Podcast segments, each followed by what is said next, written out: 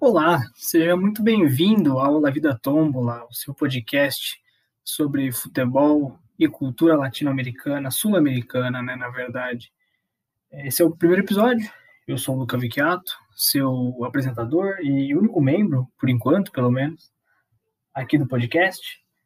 É, o objetivo, meu objetivo aqui é falar um pouco sobre o futebol sul-americano, deixar é, fazer uma cobertura do que acontece no, no, nosso subcontinente em termos de futebol, de cultura também, né, tudo que tudo que acontece por aqui, tentar ser o mais diverso possível e tratar com a mesma seriedade é, que as grandes ligas da Europa são tratadas, o, o Campeonato Brasileiro, enfim, porque é, o futebol sul-americano não tem tanto espaço na mídia tradicional, digamos assim, mas tem muita gente que fala é, sobre esse tema e tem muita gente que é, estuda e, enfim, sabe muito sobre isso. E eu estou adicionando os meus, meus pequenos centavos aqui é, em relação ao tema também. Então, é, vamos lá. La vida es una tómbola de noche y de día. La vida es una tómbola y arriba y arriba. La vida es una tómbola de noche y de dia. Bom, eu gravo esse podcast na segunda-feira, dia 31 de agosto, é, e hoje foi oficializada a demissão do Diego Forlan é, como técnico do Penharol, né, ele que chegou no começo do ano, comandou a equipe em 11 jogos, é, 11 jogos oficiais, apenas 9 pelo campeonato uruguaio, ele que é, conquistou 12 pontos em nove rodadas, é o sétimo colocado hoje no Campeonato Uruguaio, o Penharol é o sétimo colocado, e é, ganhou três pontos de seis disputados na Copa Libertadores da América. Perdeu para o Atlético Paranaense em Curitiba, venceu o Jorge Wilstermann em Montevideo. O Forlan sai sem ter conseguido fazer é, a equipe carboneira jogar bem. Né? Ele não conseguiu é, trazer um bom futebol ao Penharol. É, e para falar um pouco mais, é, um pouco menos de números e um pouco mais de bola, é, era uma equipe que não passava segurança para o torcedor. E acho que nunca foi assim, né? É, nessa temporada a equipe não passou realmente, em momento nenhum, passou confiança para o seu torcedor de que poderia, é, de que é, era uma equipe dominante. É bom lembrar que no futebol uruguaio, o Penharol Nacional são dominantes e muito dominantes, por uma questão histórica de formação do futebol no país é, e, enfim, sobre como é, se dão as dinâmicas do futebol uruguaio. Né? Mais de 90% da população que ativamente consome futebol torce ou para Penharol ou para Nacional. Né? Então, essas equipes têm um poder popular e um poder financeiro, por consequência, muito grande, muito maior do que o restante dos, dos times.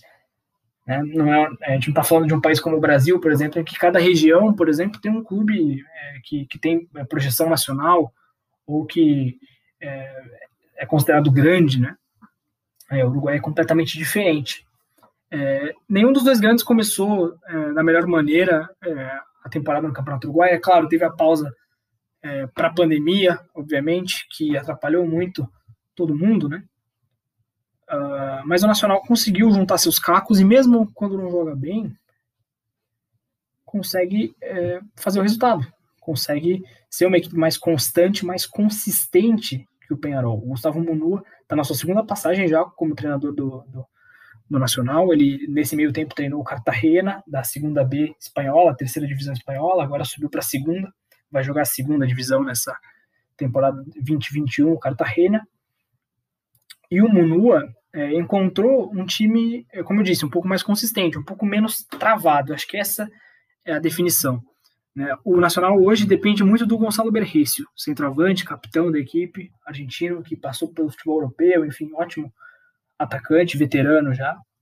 Mas o Penharol não consegue é, nem depender de alguém. O Penharol ele é um time que depende de lapsos e, esses, e de é, alguns lampejos, volta e meia, de alguns de seus jogadores, Facundo Pelistre, é, enfim, o próprio Ceboja Rodrigues, que vem jogando pouco, né, até pela questão física dele, já é um veterano, não está na sua melhor forma.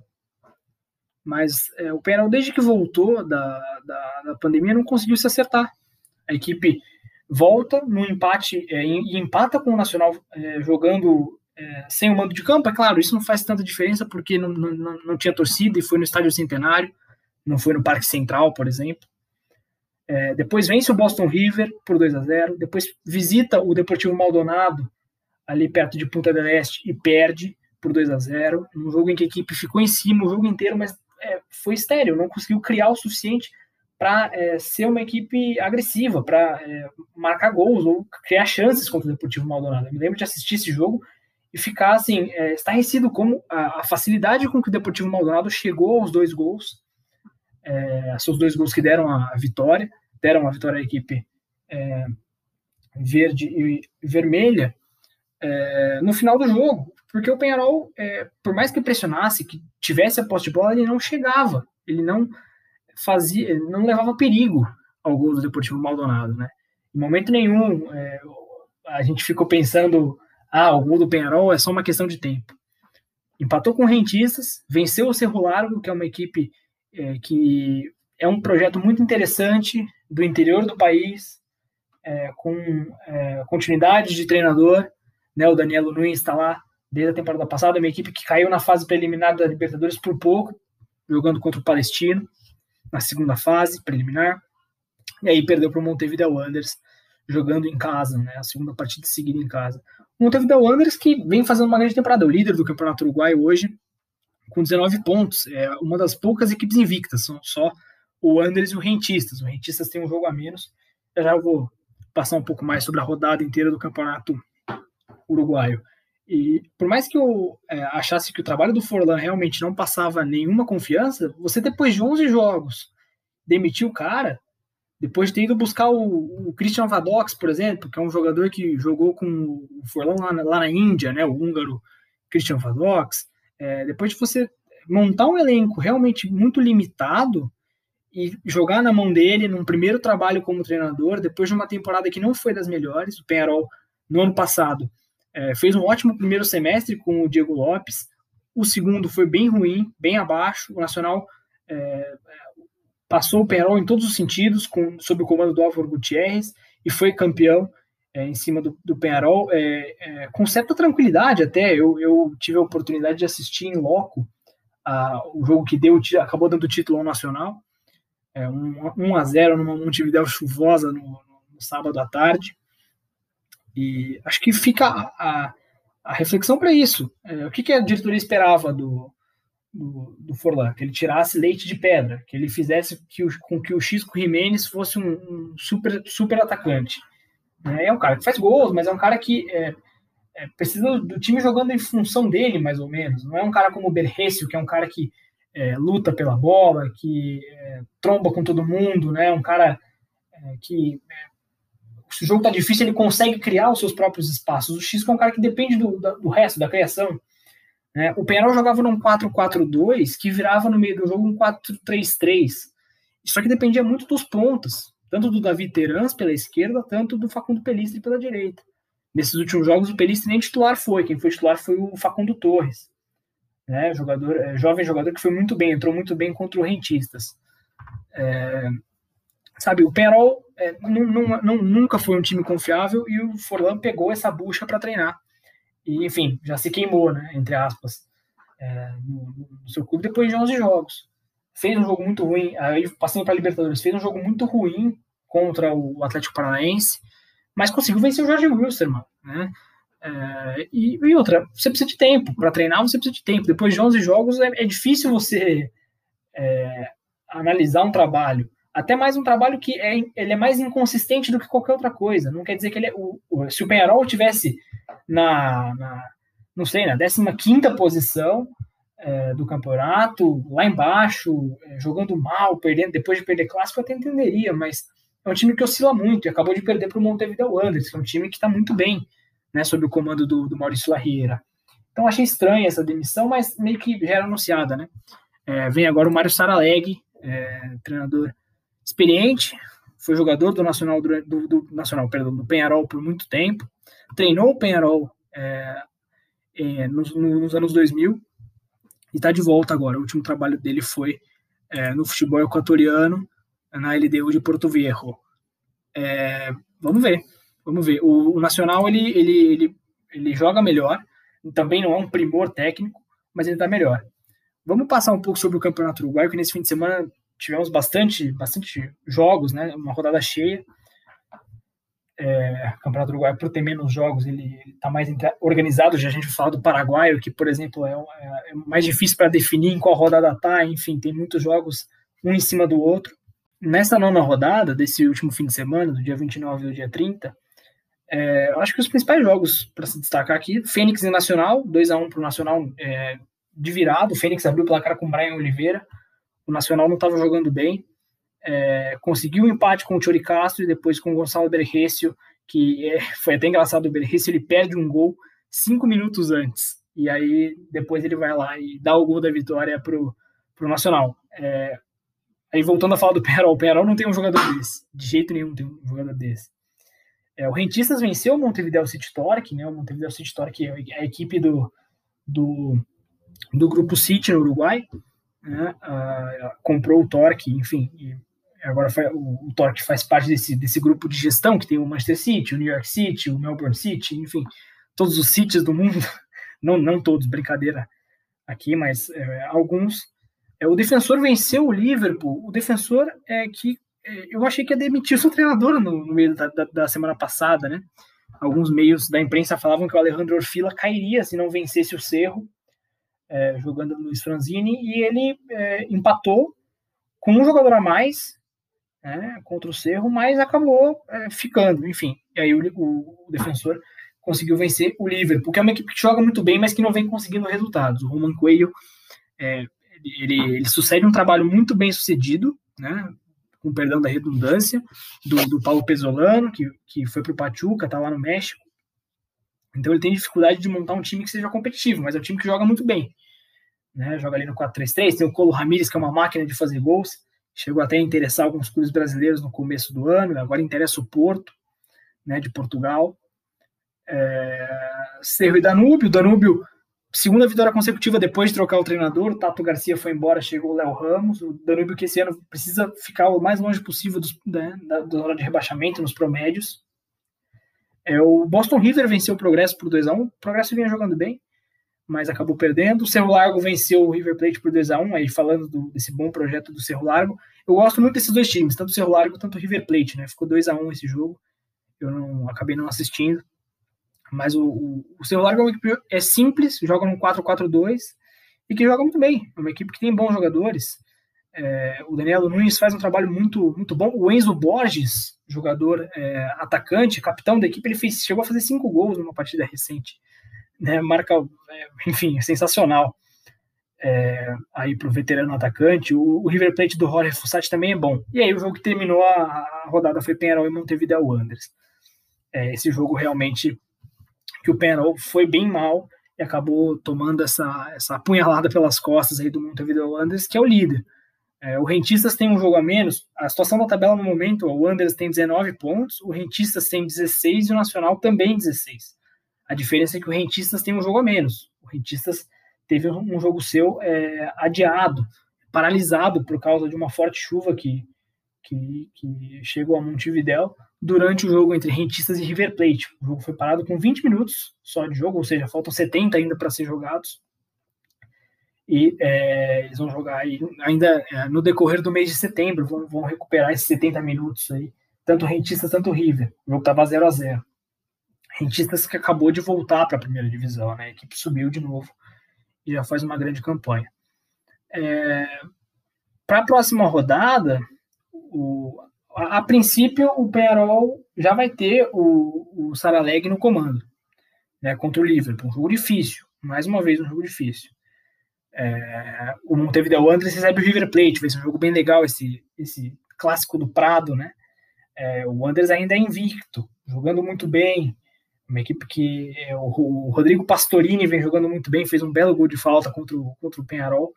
Tudo bem que foi uma falha da defesa, pode até falar que foi falha do Dawson também, né, goleiro do Penharol, mas, mas foi um belo gol de falta. É, temos Danube Defensor, o clássico dos medianos, né, é, jogando no, Jardinês del Hipódromo, e o Nacional recebe o Cerro, o Cerro que é, não não está bem das pernas, e o Nacional tem um grande, uma grande oportunidade de, de, de vencer mais um jogo.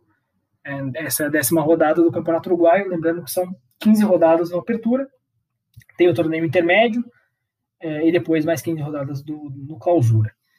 É, enfim, é a chance de um dos pequenos ganhar o Apertura, né? um, dos clubes não grandes, tirando a dupla Penharol Nacional.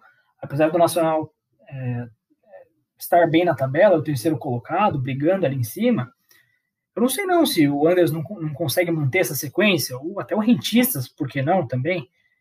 É, a, a questão é, o campeonato está muito embolado e as equipes da parte de cima têm poucos pontos, então é um campeonato que está tá bem próximo, né? É, são 12 pontos só, por exemplo, do líder para o Lanterna, Anders é, e Cerro. Vamos sair do Uruguai, vamos para o outro lado do Rio da Prata, onde é, o Boca Juniors teve 19 contagiados pela Covid.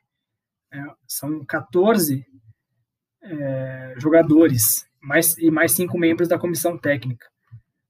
A, e a Libertadores volta daqui 15 dias, né, que dia 15 de setembro. E a Comembol falou que é, se não houvesse, se, se as equipes tiver, ficassem sem jogadores, eu tomar WO.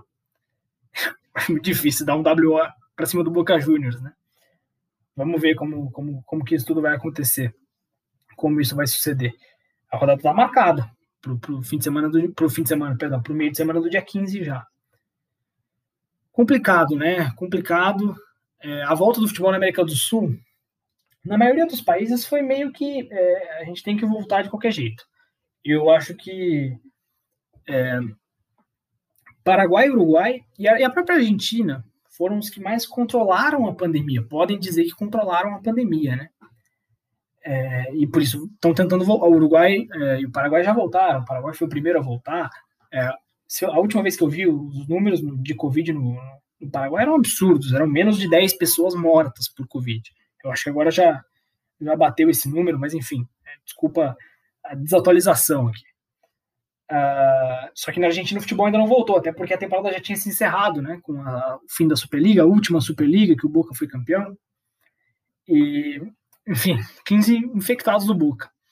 É, falando um pouco mais de Argentina, é, algumas notícias, essas não são tão quentes assim, mas só para não deixar, não passar em branco para você, amigo ouvinte, que às vezes não é tão conectado né, no futebol sul-americano e quer saber um pouco mais, o River vai mandar os seus jogos na Libertadores, se ela acontecer, é claro, é, no estádio Libertadores de América, estádio do, do Independiente de Avejaneda, porque o Monumental vai começar, é, porque vão começar obras no, no, no Monumental, para fazer com que o estádio, enfim, é, a arquibancada fique mais perto da, da, da, do campo, enfim, nessa, algumas obras de, de modernização e revitalização né, do Monumental de Nunes.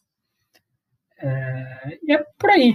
É, o mercado da bola segue acontecendo é, e especulações e especulações. O Silvio Romero renovou com o Independiente, é, o Racing está atrás de um ponta, enfim, e por aí segue. O futebol argentino ainda não tem data para voltar, lembrando. As equipes voltaram a treinar, agora já da segunda divisão também, a B Nacional. É, eu, eu sigo o Almagro, clube da, da B Nacional, clube da, de Crespo, ali em Buenos Aires, uh, no Instagram, e eles já voltaram, fizeram os testes lá, estão voltando aos poucos também. Mas o futebol em si é, não voltou, apenas treinamentos, enfim, coisas é, para manter a forma física, agora já em grupo, pelo menos. Nesse fim de semana, é, da Argentina nós vamos para o Chile, né? Desculpa a inscrição. No Chile, é, o futebol voltou nesse fim de semana e os grandes não começaram bem, né?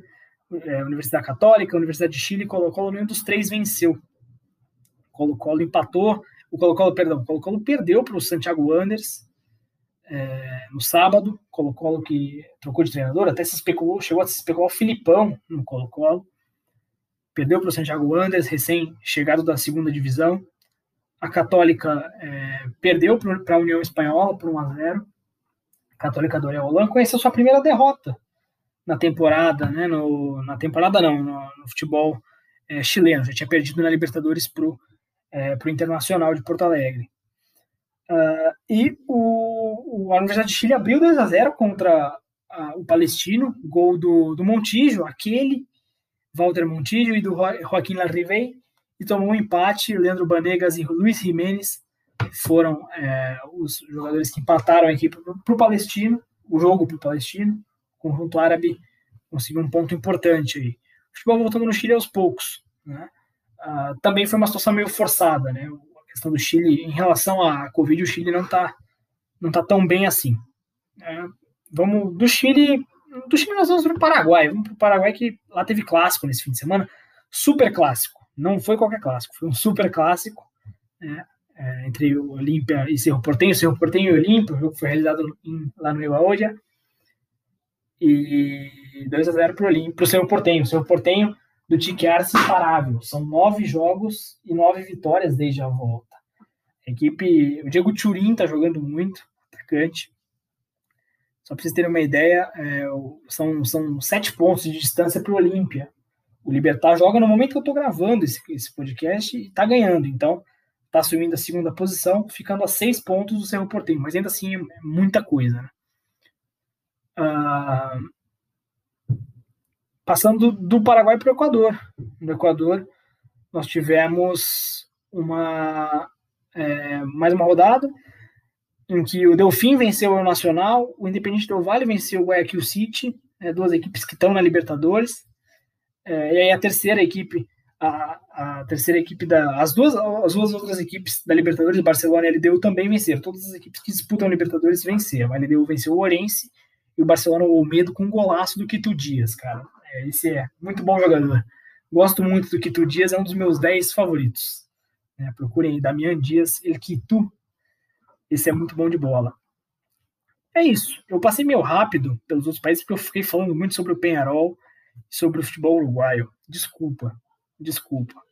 O futebol que eu mais acompanho na América do Sul, tirando é, o, o, Uruguai e o argentino, que não voltou ainda. Né? Consegui assistir o jogo, é, partes do jogo entre Cerro Porteño e Olímpia.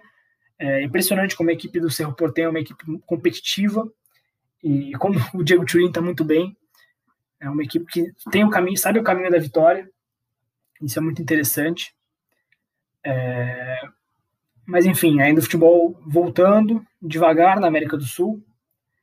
É, temos alguns países como os três países que ainda não se tem nenhuma data e nenhuma ainda não tem especulação, né? Os que não voltaram são Argentina, Colômbia, Bolívia e Venezuela. Esses, esses quatro não voltaram, Argentina, Colômbia e Venezuela já voltaram aos treinos. E na Bolívia, o, os dois, as duas equipes da Libertadores, o Bolívar, que está no grupo do Palmeiras, e o Jorge Wilstermann, que está no grupo, no grupo do Atlético Paranaense, essas duas equipes, essas sim já voltaram a treinar. É, enfim, é, ainda é muito incerto, tudo é muito incerto. É, vou tentar postar esse podcast com é, na quarta-feira já, e para a gente voltar a falar em breve sobre o futebol sul-americano. Tomara que com a Libertadores rolando, mas enfim, as questões de saúde também devem prevalecer. E não é importante a gente lembrar que a América do Sul ainda não passou, a pandemia ainda não passou, nós não controlamos a pandemia. Mas é isso. Espero que você tenha gostado. Esse primeiro foi meio. Eu gravei em cima da hora, é, eu pensei em fazer agora e, enfim, deu vontade. Espero que os próximos sejam mais organizados e que eu possa falar um pouco menos sobre é, questões apenas factuais de jogos que aconteceram tentar contar alguma história do futebol sul-americano, falar um pouco sobre música, sobre, enfim, cultura em geral é, da América do Sul. É, agradeço muito você que ouviu até agora. É, nos siga aqui no Spotify e no Anchor, por enquanto são só esses dois agregadores aí de podcast. Agregadores não, são muito mais do que isso, né? É, por enquanto, só ali. Me sigam no Twitter, é, no Instagram. No Instagram eu posto pouca coisa, mas no Twitter eu sempre comento é, campeonatos, os campeonatos nacionais, Libertadores, enfim. É, e outros campeonatos também, campeonato, campeonatos europeus, campeonato brasileiro. Eu falo muito de futebol e às vezes volta e meio uma bobagem ou outra. Então é isso. É, muito obrigado mais uma vez. É, leia meus textos no Medium, me siga no Twitter, no Instagram, isso eu já falei. E um forte abraço e não desistam desse podcast, porque ele estará melhor, ele estará com mais qualidade em breve. Esse foi um piloto é, gravado na pressa e no calor do momento. Muito obrigado e até mais.